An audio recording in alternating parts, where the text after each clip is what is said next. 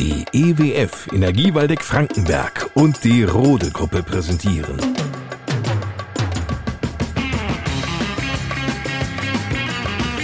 Bei uns am Diemelsee.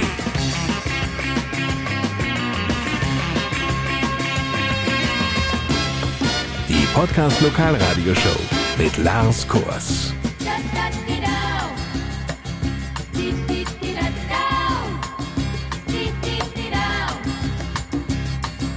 Hallo und willkommen zu einer neuen Ausgabe von bei uns am Diemelsee. Der Winter ist noch nicht vorbei. Ich sag's euch Leute, auch wenn die Temperaturen in dieser Woche wieder anstiegen und ganz viel Schnee dahin schmolz.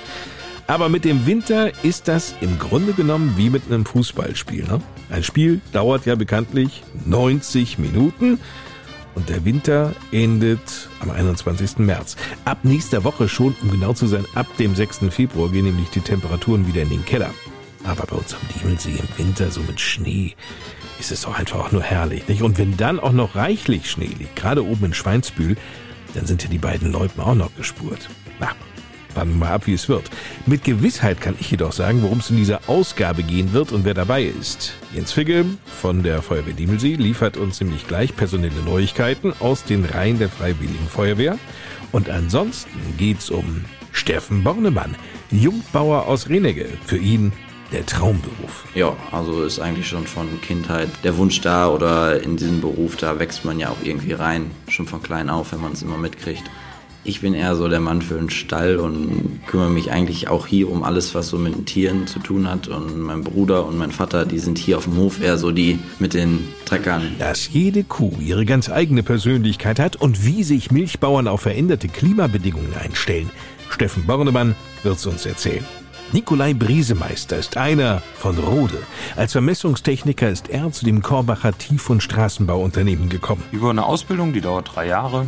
Die habe ich damals abgelegt bei einem öffentlich bestellten Vermessungsbüro, der sich überwiegend um Hochbau und Kataster gekümmert hat. Und da habe ich drei Jahre gelernt, war noch ein Jahr da beschäftigt und darf mich jetzt dann vermessern. Was er jetzt genau vermisst und vor allem, warum dieser Job nicht nur herausfordernd ist, sondern auch ganz viel Spaß bringt, verrät uns Nikolai Briesemeister in dieser Ausgabe.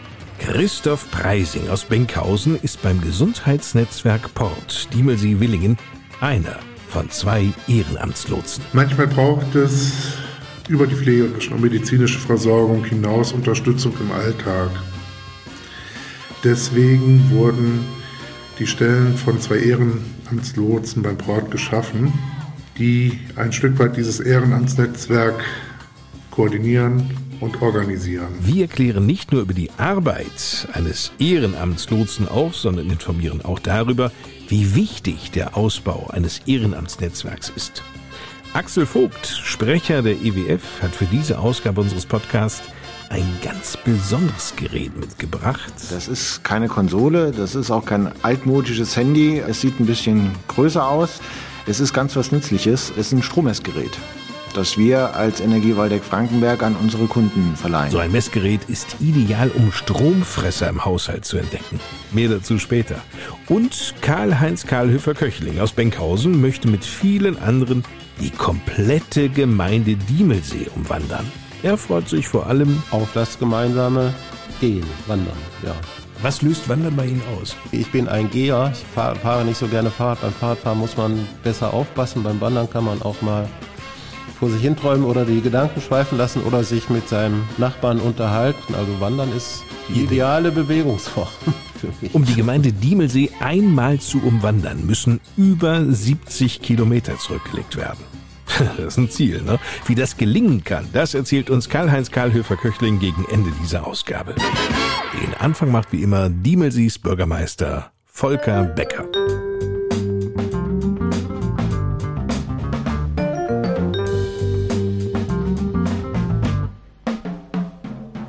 Was ist fast so schlimm, wie über gar kein Internet zu verfügen? Extrem langsames Internet. Das kann einen wirklich zum Wahnsinn treiben. Schnelles Internet ist zumindest eine enorme Verbesserung des Ist-Zustandes. An sich ja der Job der Telekom. Die erschließt aber vorrangig Gebiete, in denen eben viele Haushalte sich sagen, oh, schnelles Internet, da sind wir aber dabei. Kleine Dörfer, abgelegene Siedlungen oder gar einzelne Gehöfte, die haben es da schon schwerer. Keine Kommune will einen solchen Zustand akzeptieren. Natürlich auch nicht die Gemeinde Diemelsee. Bürgermeister Volker Becker. Deshalb haben wir uns Gedanken gemacht, wie wir hier eine Verbesserung erzielen können. Mit den Kommunen Diemelsee, Korbach und Lichtenfels beabsichtigen wir nun, den Breitbandausbau gemeinsam vorzunehmen. Wir sehen da wirklich sehr gute Chancen, um auch hier die Außenbereiche anzuschließen. Ich denke hier zum Beispiel an den Bereich Zollhaus, die Dommelhöfe oder auch andere außenstehenden Gehöfte. Da besteht also Einigkeit zwischen den drei Kommunen. Nun sorgen ja aber nicht die Bauhöfe aus Diemelsee, Korbach und Lichtenfels für den Breitbandausbau. Volker Becker, wer übernimmt das denn und unter welchen Voraussetzungen? Die Investoren der Unsere Grüne Glasfaser, das sind die Allianz und die Telefonica, fordern natürlich eine entsprechende Kooperationsvereinbarung die wir in nächster Zeit hier unterzeichnen wollen mit den Partnern der Stadt Korbach, der Stadt Lichtenfels und Diemelsee natürlich selbst auch. Gerne wollen wir auch hierbei an die EWF denken und hier ist eine Kooperation mit der EWF Connect in Korbach geplant. Das ist eine Tochtergesellschaft der Energiewaldeck Frankenberg und wir sehen auch hier Synergien, die wir gemeinschaftlich nutzen wollen. Und wann soll es losgehen? Ausbaubeginn wird nach Vertragsunterzeichnung sicherlich in Richtung Herbst in diesem Jahr erfolgen. Das gesamte Gebiet soll irgendwo in einem Zeitraum von circa zwei bis zweieinhalb Jahren komplett erschlossen werden. Und das Wichtige dabei ist, dass die Anschlüsse dann wirklich bis in jedes Haus geführt werden sollen.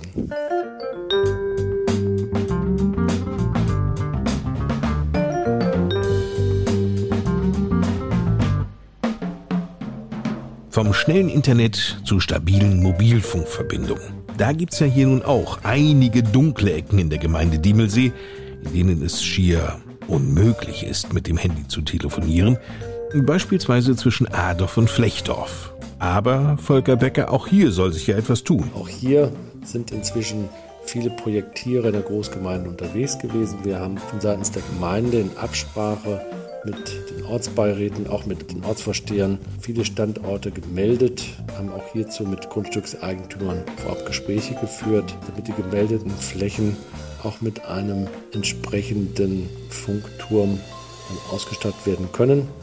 Zurzeit liegen im Gemeindegebiet ähm, drei Projekte vor, die in nächster Zeit realisiert werden sollen. Im Bereich Adorf, Kappensteiner Mühle, das ist an der Kreuzung Adorf in Richtung Sudeck. Oben auf dem Felsvorsprung soll eine neue Einrichtung geschaffen werden. Weiterhin ist in der Gemarkung Giebringhausen in Richtung Ottlar ein weiterer Turm geplant und für Flechtdorf liegt auch ein Bauantrag vor. Wir hoffen und gehen davon aus, dass wir die ein oder anderen Funklöcher hierdurch schließen können. Aber bedeutet auch hier weiterhin aktiv zu bleiben und den Ausbau der Mobilfunkversorgung weiter nach vorne zu bringen.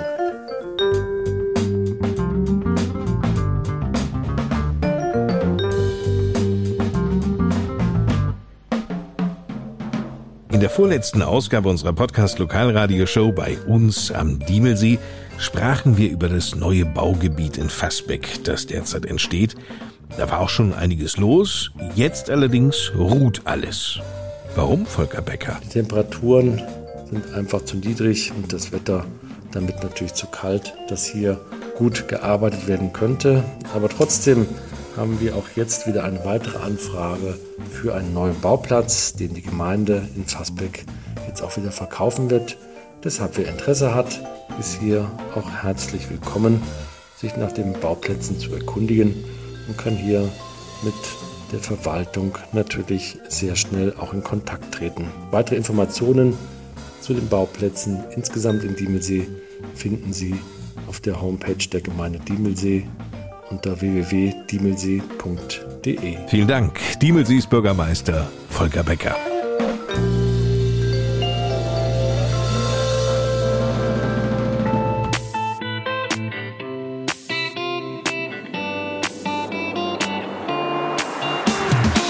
Unsere Freiwillige Feuerwehr Diemelsee begann 2023 relativ ruhig. Eine Besonderheit gab es jedoch im Januar, denn nach zwei Jahren Corona-bedingter Pause konnte endlich wieder die Jahreshauptversammlung stattfinden.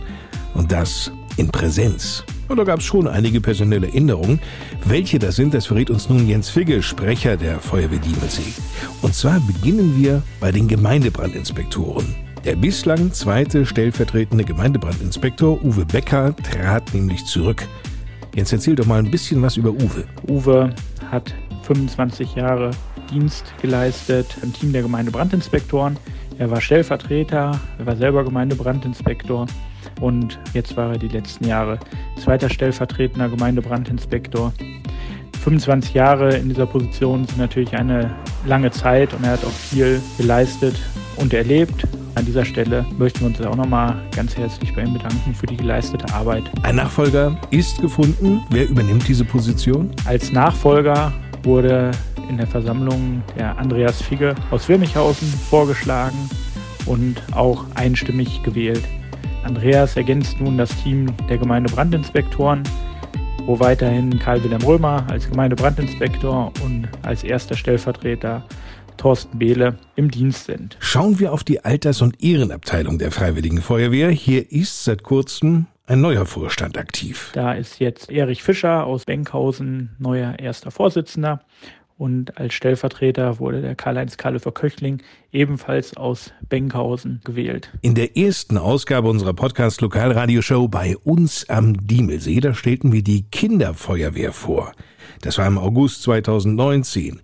In dieser Abteilung, da gab es auch Veränderungen. Die ehemalige Kinderfeuerwehrwartin Gina Zekovic ist aus persönlichen Gründen von ihrem Amt zurückgetreten. Als Nachfolgerin wurde Sabrina Stange aus Flechdorf als Kinderfeuerwehrwartin gewählt. Weiterhin als Stellvertreterin ist Yvonne Becker-Lenk. Und da die Sabrina vorher Stellvertreterin war, wurde auf der Versammlung noch eine neue Stellvertreterin gewählt. Dieses Amt bekleidet nun Maria Kranke aus Adorf. Vielen Dank für diese Informationen, Jens Figge, Sprecher der Feuerwehr Diemelsee.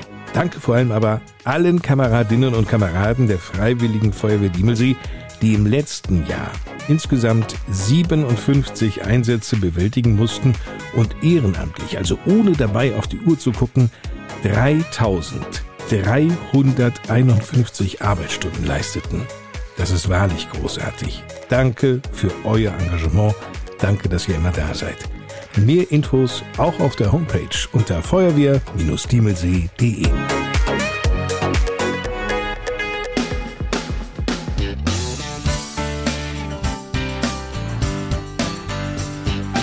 Immer wieder können wir hören und auch lesen, dass es Landwirte alles andere als leicht hätten heutzutage. Das Landwirt-Dasein scheint eben in erster Linie mehr eine Berufung als ausschließlich ein Beruf zu sein. Da ist mit Sicherheit was dran. Um erfolgreich heutzutage bestehen zu können, müssen Bauern ihren Betrieb eben pfiffig, strategisch und mit Weitblick aufstellen. Ein solches Beispiel dafür, wie das gelingen kann, ist der Hof der Familie Bornemann aus Renege.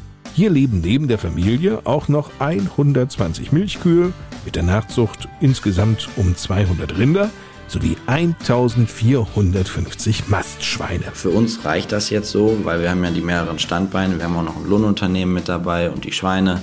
Also wir haben quasi drei Standbeine. Wenn wir jetzt nur die 120 Kühe hätten und würden da mit den drei Familien, also mein Bruder, ich und meine Eltern davon leben wollten, dann wird es schon schwierig werden. Erzählt Steffen Bornemann, 24. Bei den Bornemanns sind die Zuständigkeiten im Betrieb ganz klar geregelt. Steffen kümmert sich um die Tiere.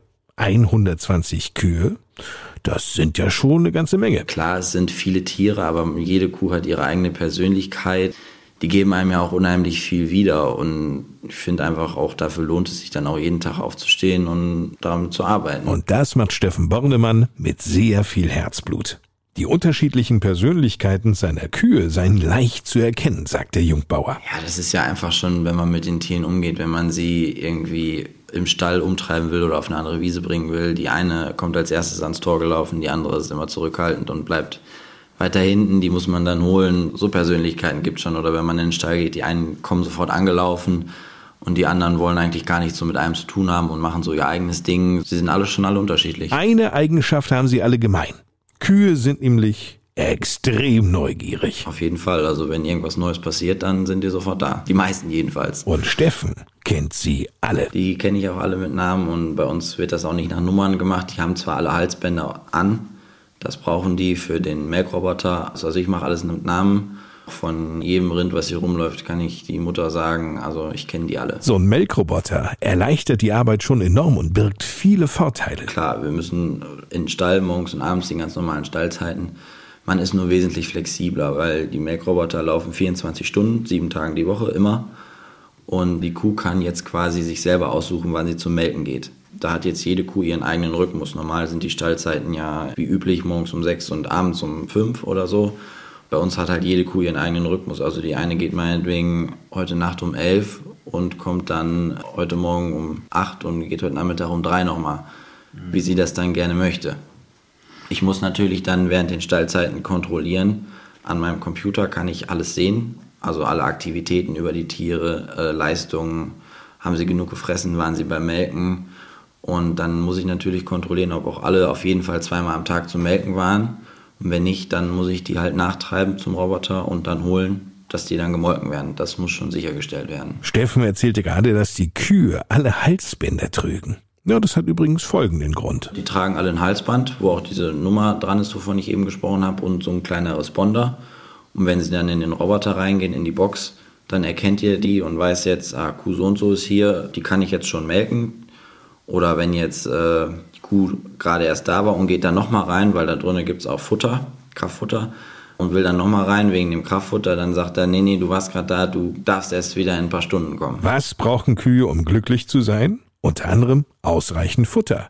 Und das zusammenzubekommen, das war im letzten Jahr schon herausfordernd. So Mai, Juni hatten wir noch genug Niederschläge. Dann wurde es ja trockener. Also die ersten, zweiten Schnitte, also Silage, die waren eigentlich gut, die Qualität war auch gut. Also das Winterfutter für die Milchkühe ist damit eigentlich schon ja, zur Hälfte gesichert.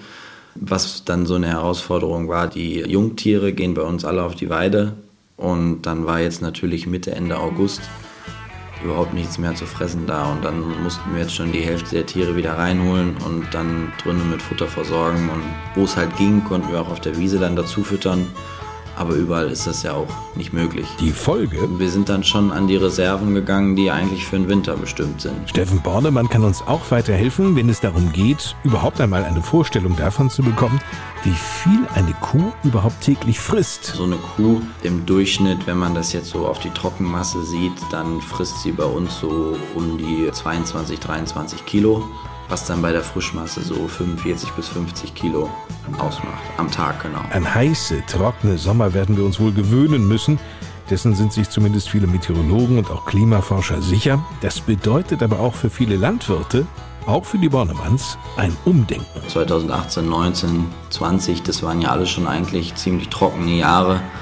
Dadurch haben wir eigentlich so gemerkt, dass wir im Frühjahr ja immer eher noch Regen haben und dadurch versuchen müssen, im Mai, Juni so viel Futter wie möglich eigentlich schon zu sichern und dadurch vielleicht dann auch schon Anfang Mai Silo zu machen, dass man den Regen dann noch nutzen kann, eben um ja, genügend Futter zu haben. Außerdem kann man dann noch bei der Pflanzenanbau zum Beispiel achten darauf, dass man trockenresistentere Pflanzen anbaut, die mit der Trockenheit eher zurechtkommen und man dadurch dann noch höhere Erträge sichern kann. Nicht den Kopf in den Sand stecken sondern sich über neue Wege Gedanken machen und diese mutig beschreiten. So sieht's couragiert Steffen Bornemann, der für sich sich keinen anderen Beruf je vorstellen könnte. Man ist immer draußen, klar ist es auch nicht bei jedem Wetter schön, aber man ist immer draußen in der Natur, man ist mit den Tieren zusammen und man sieht auch einfach, wenn ich jetzt im Frühjahr den Mais zum Beispiel lege, und ich dann eine super Ernte im Herbst habe, dann weiß ich ja, wofür ich gearbeitet habe oder dann weiß ich, dass meine Arbeit gut ist. Oder wenn jetzt die Kuh das Kälbchen bekommt und ich kann das Kälbchen großziehen und daraus wird dann später auch eine schöne Kuh. Ja, man sieht, was man tut. Das ist jetzt nicht wie so ein, ich sage jetzt einfach mal Bürojob.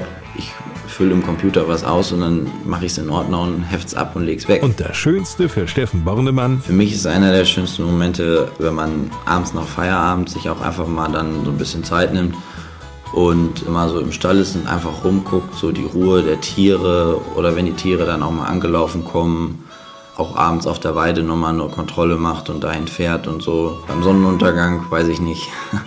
Das ist eigentlich immer ganz schön. Natürlich auch wenn ein Kälbchen geboren wird, das ist auch immer ein Event.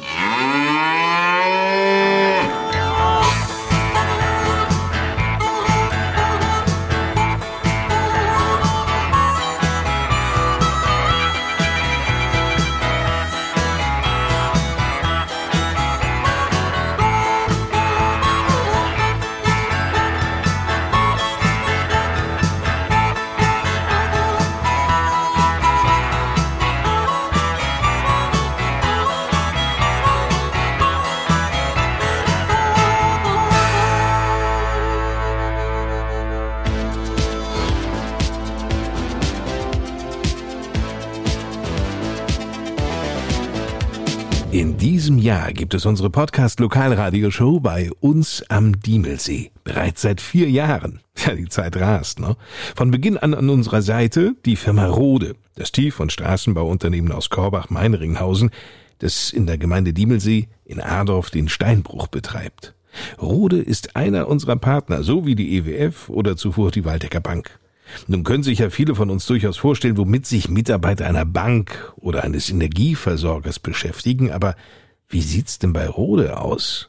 Deshalb schauen wir hinter die Kulissen und stellen in jeder Ausgabe eine Mitarbeiterin oder einen Mitarbeiter aus dem Rode-Team vor. In dieser Ausgabe ist es Nikolai Briesemeister. Er arbeitet bei Rode als Vermessungstechniker. Ich bin sowohl im Innendienst wie auch im Außendienst tätig. Das heißt, ich habe so ja, früher auf jeden Fall 50-50 gehabt, dass ich 50 Prozent im Außendienst wirklich war und da vor Ort mit den Jungs abgesteckt habe und die Planung umgesetzt habe und dann noch 50 Prozent im Büro hatte, wo ich die ganze Vorbereitung dafür und Nachbereitung dafür gemacht habe. Was war der Reiz für Sie, tatsächlich diesen Beruf zu erlernen? Ich bin da eigentlich auch durch Zufall drauf gekommen, habe ein Praktikum gemacht und das hat mir richtig gut gefallen.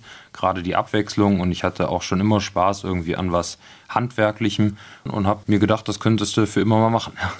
Nun sind Sie Vermesser und Sie sagten, das ist ein Handwerksberuf. Ich dachte immer, da müsste man vorrangig mit Zahlen umgehen können. Das auch, ja, es ist beides. Also es ist äh, im Innendienst wirklich viel mit Zahlen, viel mit Mathematik und hat im Außendienst aber auch ein gewisse Handwerk mit seinem Messinstrument richtig umzugehen und die Höhen und Lagen der Straße oder von was auch immer so hinzubekommen, dass das auch alles passt. Muss das immer haargenau sein oder reicht es, wenn Sie sagen, ja, ich sag mal, 29 Meter sind das bis dahin?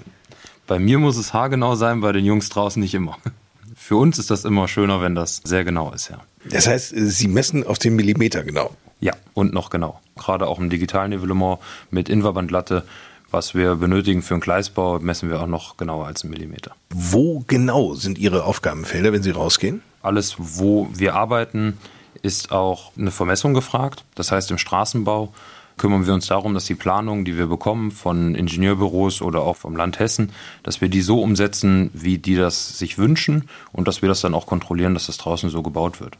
Im Normalfall bekommen wir eine Planung vom Hessen Mobil oder vom Straßen NRW, die wir dann so versuchen umzusetzen, dass wir damit draußen vor Ort das so umsetzen können, wie sie das, sich das vorgestellt haben. Aber mittlerweile ist es auch viel so, dass wir im Straßenbau immer mehr Deckensanierungen haben, die ohne Planung sind. Die müssen wir dann selber bei uns im Büro erst planen und dann können wir die draußen umsetzen. Wann werden Sie, sage ich mal, alarmiert in einem Entstehungsprozess einer Baumaßnahme? Wann müssen Sie raus? Eigentlich meistens gleich zu Beginn. Bevor eine Baustelle anfängt, ist der Vermesser meistens schon einmal da gewesen, weil er ein Urgelände aufzumessen hat, das heißt einen Bestand, damit wir diesen Bestand dann später abrechnen können bzw. zeichnen können und den digital da haben als Pläne. Und dann komme ich später wieder, wenn es darum geht, die Planung umzusetzen bzw. den Bau draußen vor Ort umzusetzen. Das heißt, wenn gefragt wird, wo kommt der Bordstein hin, wo muss die Rinne sitzen, wie ist die Entwässerung der Straße, dann werde ich gefragt und muss das draußen vor Ort den Jungs so anzeigen, dass das umsetzbar ist. Was brauchen Sie an Gerätschaften, wenn Sie vor Ort sind? Es ist unterschiedlich. Also im Normalfall nutzen wir ein GPS-Gerät oder ein GNSS-System, was uns erstmal die Lage von Punkten schafft, Lage und Höhe. Und dann arbeiten wir über einen Tachymeter und stecken damit dann die Straße ab. Wie lange dauert das, bis Sie so einen Plan denn auch fertig haben, nachdem Sie draußen waren? Das ist sehr, sehr unterschiedlich. Das kann ähm, bei größeren Baustellen, bis wir da draußen fertig sind, auch mal über Wochen gehen. Mindestens eine Woche. Zeichnerisch bin ich nicht ganz verkehrt und Mathe war schon immer mein Ding, daher bot sich das an. Noch einen Satz zu Rode. Warum arbeiten Sie gerne hier? Ja, ich arbeite eigentlich gerne hier wegen der Abwechslung. Die ist wirklich hier super, da ich viel draußen bin, auch viel im Büro bin und mir das ein bisschen selber einteilen kann. Und diese Flexibilität, die ich da habe, das schätze ich sehr. Macht das auch so den Reiz aus, diesen Charme, dass man ja auf Augenhöhe seine Kompetenz auch entsprechend weitergeben kann? Auf jeden Fall. Das ist sehr interessant. Nikolai Briesemeister war das, Vermissungstechniker bei Rode. Wer auch Interesse hat, zur Rode-Mannschaft dazuzugehören, sollte auf der Homepage vorbeischauen unter www.rode-bau.de und dann einfach auf Karriere klicken.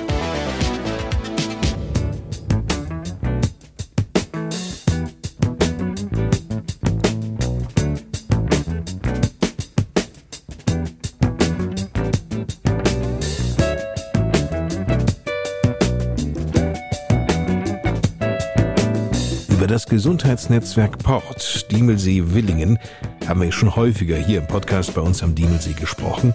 Mittlerweile ist dieses Netzwerk so eine richtige Institution geworden. Christoph Preising, 48, Heilerziehungspfleger aus Benkhausen, beeindruckt an Port. Die gesamte Zielsetzung dass man wirklich allen Menschen aus den Gemeinden Willingen, Diemelsee oder der Region die bestmöglichste Gesundheitsversorgung bieten möchte. Es ist leider so, das Gesundheitssystem gleicht ja manchmal einem Dschungel. Deswegen ist es manchmal gar nicht so einfach. Er bringt es auf den Punkt, was sich so gut wie jeder von uns wünscht. Ich möchte in meiner letzten Lebensphase an sich nicht krank sein, vereinsamen und ganz wenig soziale Kontakte haben. Das möchte niemand. Genau deshalb engagiert sich Christoph Preising als Ehrenamtslotse beim Gesundheitsnetzwerk Port. Ich versuche verschiedene positive Synergien in Form von Hilfsbereitschaft, von Miteinander, von benötigten Hilfen zusammenzuführen. Das heißt konkret? Ich kann versuchen zu koordinieren und zu organisieren, dass wenn irgendwo ein Unterstützungsbedarf da ist, meinetwegen nur jemand mal kurzzeitig zum Zuhören gebraucht wird oder mal einen Einkauf mitbringt oder dies und jenes vielleicht selber auf den Gedanken kommt, jemanden im Nahbereich zu unterstützen, der Hilfe braucht. Diese Aufgabe übernimmt er nur zu gerne, denn ich engagiere mich sehr, sehr gerne. Als Vater von 14-jährigen Trillingen, wir haben viel ehrenamtliche Hilfen erfahren. Ich möchte gern einiges weitergeben, was in meiner Kraft und Macht steht. Ich finde das halt auch in einer Region, die vielleicht von der Infrastruktur her stärker sein könnte, ganz, ganz wichtig, um halt liebenswertes und lebenswertes Leben auf dem Lande zu ermöglichen. Bei Christoph Preising laufen die Fäden zusammen, wenn es um ein Netzwerk der Nachbarschaftshilfe geht, das das Gesundheitsnetzwerk Port anbietet. Interessierte Mitbürger können in den verschiedensten Aufgabenfeldern unterstützen. Ein paar Beispiele. Hin und wieder werden Vorlese-Omas oder Opas gesucht. Dann weiter zu Schulkindern oder Konfirmanden, die vielleicht am Handy sehr, sehr fit sind, sich da weiterbilden und dann wiederum Oma und Opa erklären, wie geht's Handy. Dadurch ein Netzwerk schaffen, vielleicht über WhatsApp, wie kann ich eine Mitfahrgelegenheit zum Seniorennachmittag oder zum Gottesdienst organisieren. Es geht also um die ehrenamtliche Unterstützung in ganz alltäglichen Lebenslagen. Dabei müssen es gar nicht nur Hilfeleistungen sein. Der Spaziergang, das sich Zeit nehmen, ist ganz wichtig. Das ist auch eine ganz wichtige Aufgabe, das Zuhören können oder mal eine Tasse Kaffee trinken, einfach, dass die Menschen nicht vereinsamen. Hintergründe zum Gesundheitsnetzwerk Port Diemelsee-Willingen sind auf der Homepage des Vereins zu finden unter www.gesundheit-port.de. Wer die Zeit erübrigen kann, um ehrenamtlich hilfsbedürftige oder einsame ältere Menschen durch kleine Dienstleistungen, durchs Zuhören, Spazierengehen, durchs gemeinsame Lachen zu unterstützen und so auch noch mehr Licht ins Leben zu bringen, melde sich bitte beim Gesundheitsnetzwerk Port. Was denkst du, Christoph? Das wäre ein ganz, ganz tolles Ziel, wenn das jeder mit verfolgen würde.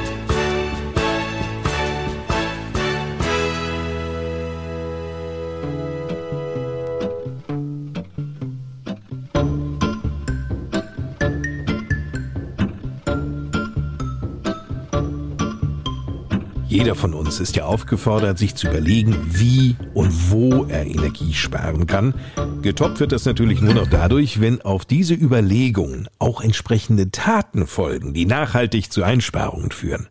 Der Heizungscheck, über den wir in Folge 24 mit dem EWF-Experten Frank Sauerland sprachen, führt zum Beispiel dazu, Energie zu sparen. Dass sich durch ein Reduzieren der Raumtemperatur in vielen Haushalten Gas sparen lässt, naja, auch das ist natürlich allen bewusst. Doch wie lässt sich eigentlich Strom sparen? Wo gibt es möglicherweise versteckte Stromfresser im eigenen Haushalt?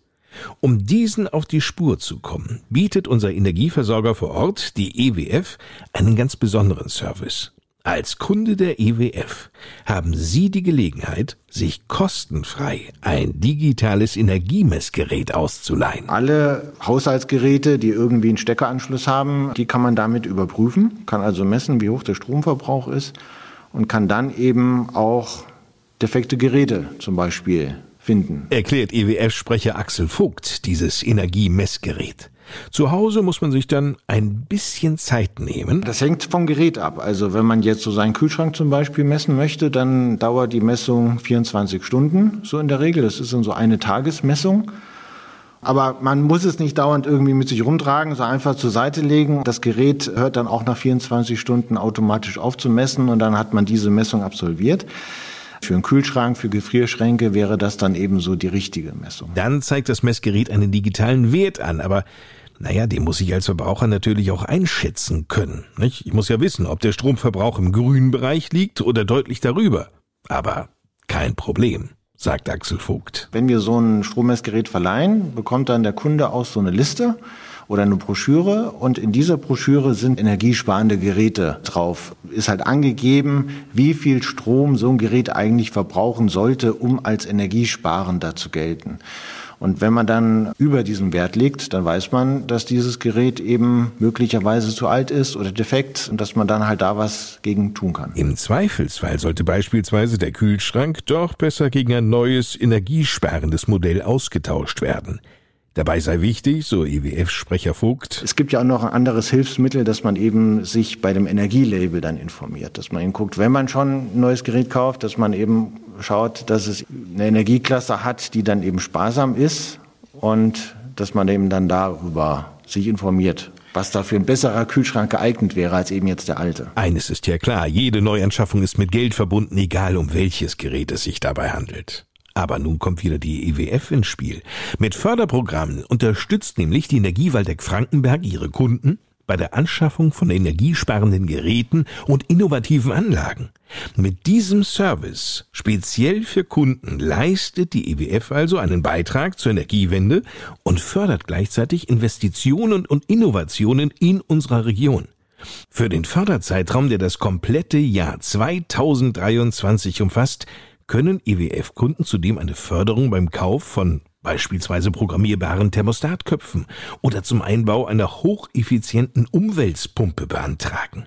Auch fördert die EWF den Umstieg auf wegweisende Technik wie den Einbau einer Brennstoffzellenheizung. Ja, da lohnt es sich, EWF-Kunde zu sein oder zu werden. Alle Informationen rund um die EWF-Förderprogramme in Sachen Energiesparen gibt's auf der Homepage unter www.ewf.de slash Förderprogramme. Förderprogramme hier mit OE geschrieben. Zurück noch einmal zum Energiemessgerät, das uns EWF-Sprecher Axel Vogt in dieser Ausgabe vorstellt. Viele der Haushaltsgeräte befinden sich ja die meiste Zeit im Standby-Modus. Ja, und da gibt's schon einige, die sich denken, oh, dann verbraucht das Gerät ja keinen Strom, wenn es nicht angeschaltet ist.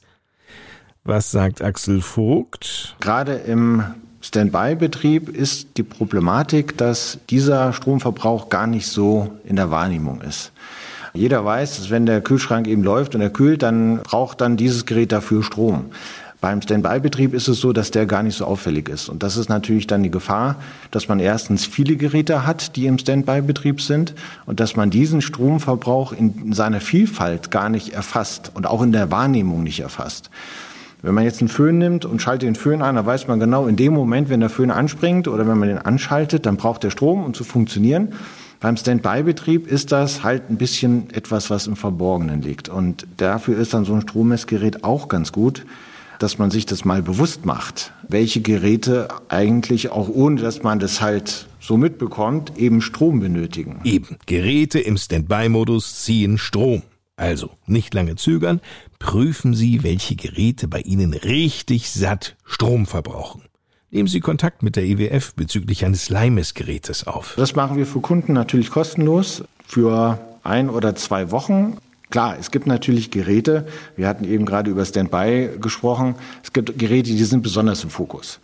Das sind dann zum Beispiel ist der Kühlschrank und Gefrierschrank. Also das sind halt so Geräte, wo irgendwie was erwärmt, was, was runtergekühlt wird, die dann eben sehr, ja, ich würde sagen, energieintensive Prozesse sind. Und dass man dann eben als erstes zum Beispiel den Kühlschrank überprüft oder auch die Geräte, die halt schon älter sind. Genau an solchen Geräten sollte die Suche nach heimlichen Stromfressern beginnen. Übrigens, auf Wunsch bietet die EWF nach solchen Messungen auch in den sieben Kundenzentren eine Verbrauchsdiagnose an, um gemeinsam Energiesparpotenziale festzulegen. Solche EWF-Kundenzentren gibt's neben Korbach auch in Bad Arolsen, Bad Wildungen, Battenberg, Fritzlar, Trendelburg und Volkmaßen. Und noch etwas. Dort bekommen Sie außerdem genau die Formulare für die zahlreichen EWF-Förderprogramme. Denn Axel Vogt? Wir möchten unseren Kunden natürlich auch die Möglichkeit bieten, Strom eben zu verwenden und nicht zu verschwenden. Das ist eigentlich genau so diese Kernbotschaft mit unseren Strommessgeräten, dass die Kunden eben mit der Energie, die wir liefern, das machen, was man damit machen soll.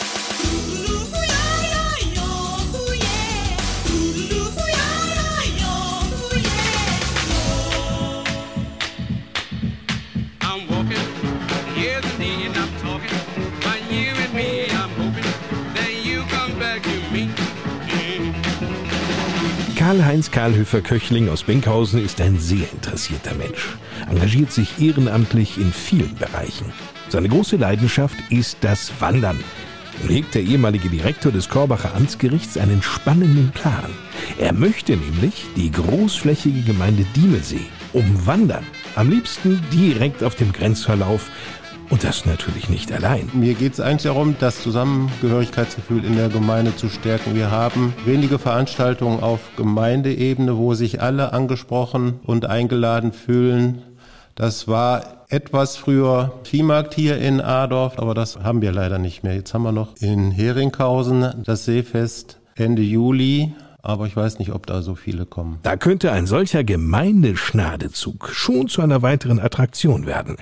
Gibt's denn in Benkhausen keine Veranstaltungen? Eigentlich schon, aber da kommen ja immer nur die Benkhäuser. Da haben wir auch einen Schnadezug. Es hat jedes Dorf seinen Schnadezug, der dann um die örtliche Grenze geht.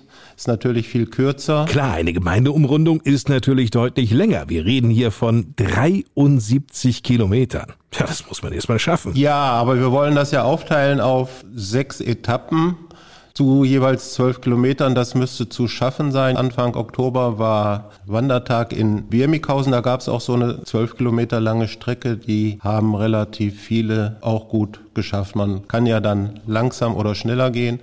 Wobei natürlich bei so einem Vorhaben, bei einem Grenzbegang zwischendurch dann auch Punkte sind, wo es Erläuterungen geben sollte oder kann zu geschichtlichen, geografischen, geologischen oder anderen Besonderheiten und dann wäre es natürlich schön, wenn dann alle gleichzeitig da sind, damit sich das nicht so auseinanderzieht. Denn die Gemeinde hat für Geschichtsinteressierte viel zu bieten, weiß Karl-Heinz Karlhöfer-Köchling, der auch Vorsitzender der Bezirksgruppe Diemelsee des Waldeckschen Geschichtsvereins ist. Im Bereich Wirmichhausen, Flechtdorf, Gembeck, Mühlhausen haben wir den sogenannten Mörderkopf. Da war mal eine Raubritterburg, da könnte was zugesagt werden. Oder im Bereich Wirmichhausen, Gembeck, die sogenannte Zöllestingrube. Das ist ein Mineral, das wurde in den 40ern noch ausgebeutet.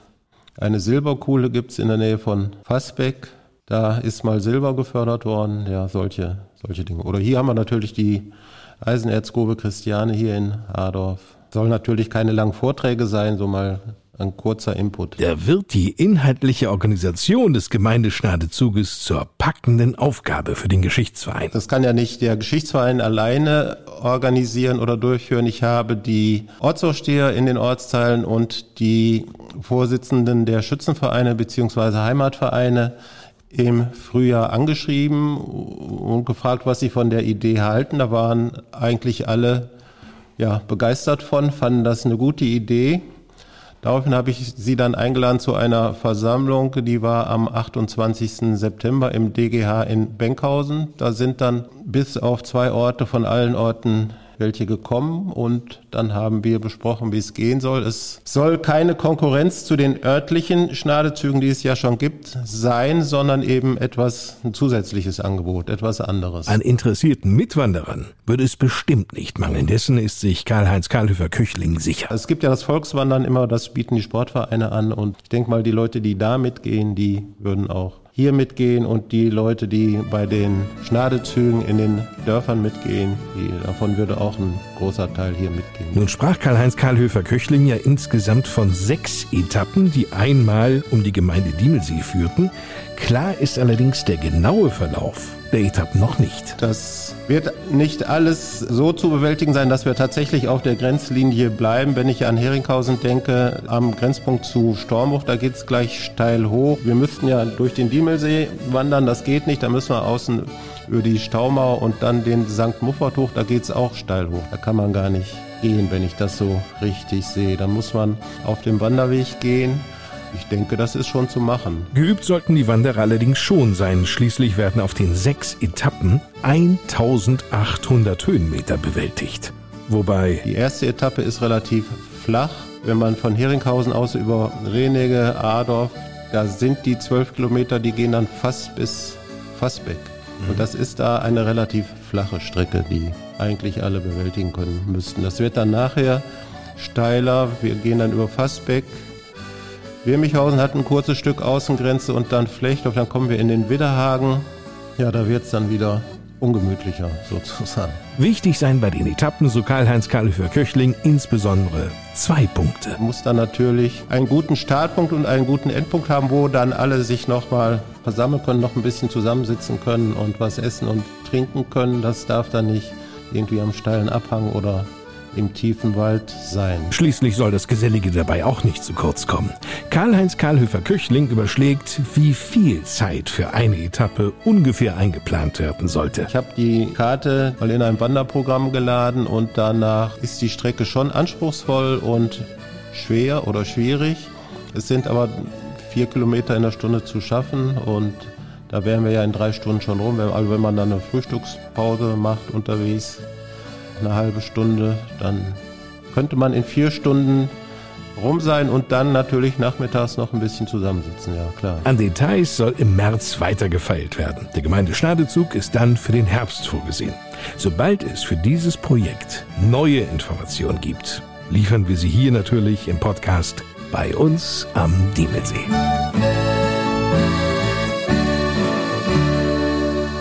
Und zum Schluss unserer Podcast-Lokalradioshow noch eine gute Nachricht für zwei Kindergärten bei uns in der Gemeinde Diemelsee. Die Einzelheiten liefert Bürgermeister Volker Becker. Nachdem der Kindergarten in Adorf für rund 700.000 Euro saniert werden konnte, stehen nun die Sanierung der Kindergärten in Fassbeck und Heringhausen auf der Agenda. Hier geben wir rund eine Million Euro kommunale Mittel hinein. Gott sei Dank bekommen wir für die beiden Kindergärten aber auch eine über 90-prozentige Förderung für die Dorfentwicklung oder auch den kirchlichen Mitträger. Wir haben viele Arbeiten inzwischen ausgeschrieben. Die beiden Kindergärten selbst werden grundlegend renoviert.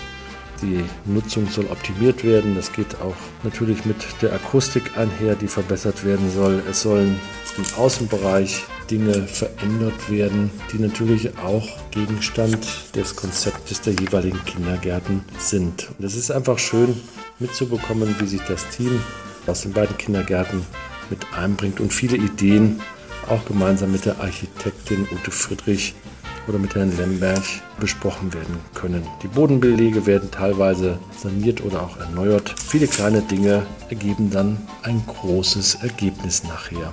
Wir freuen uns, dass auch hier die heimische Wirtschaft dann profitieren kann, sodass auch hier einige Aufträge in der Region verbleiben können. Aber es laufen auch bereits Arbeiten. Zurzeit laufen in Fassbeck und Heringhausen die Maler- und Trockenbauarbeiten.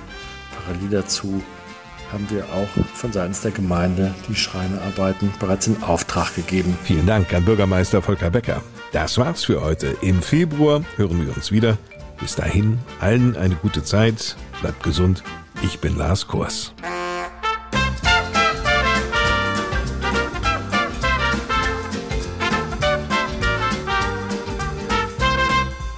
Die Podcast Lokalradioshow bei uns am Diemelsee wurde präsentiert von der EWF, der Energiewaldeck Frankenberg und der Rode Gruppe.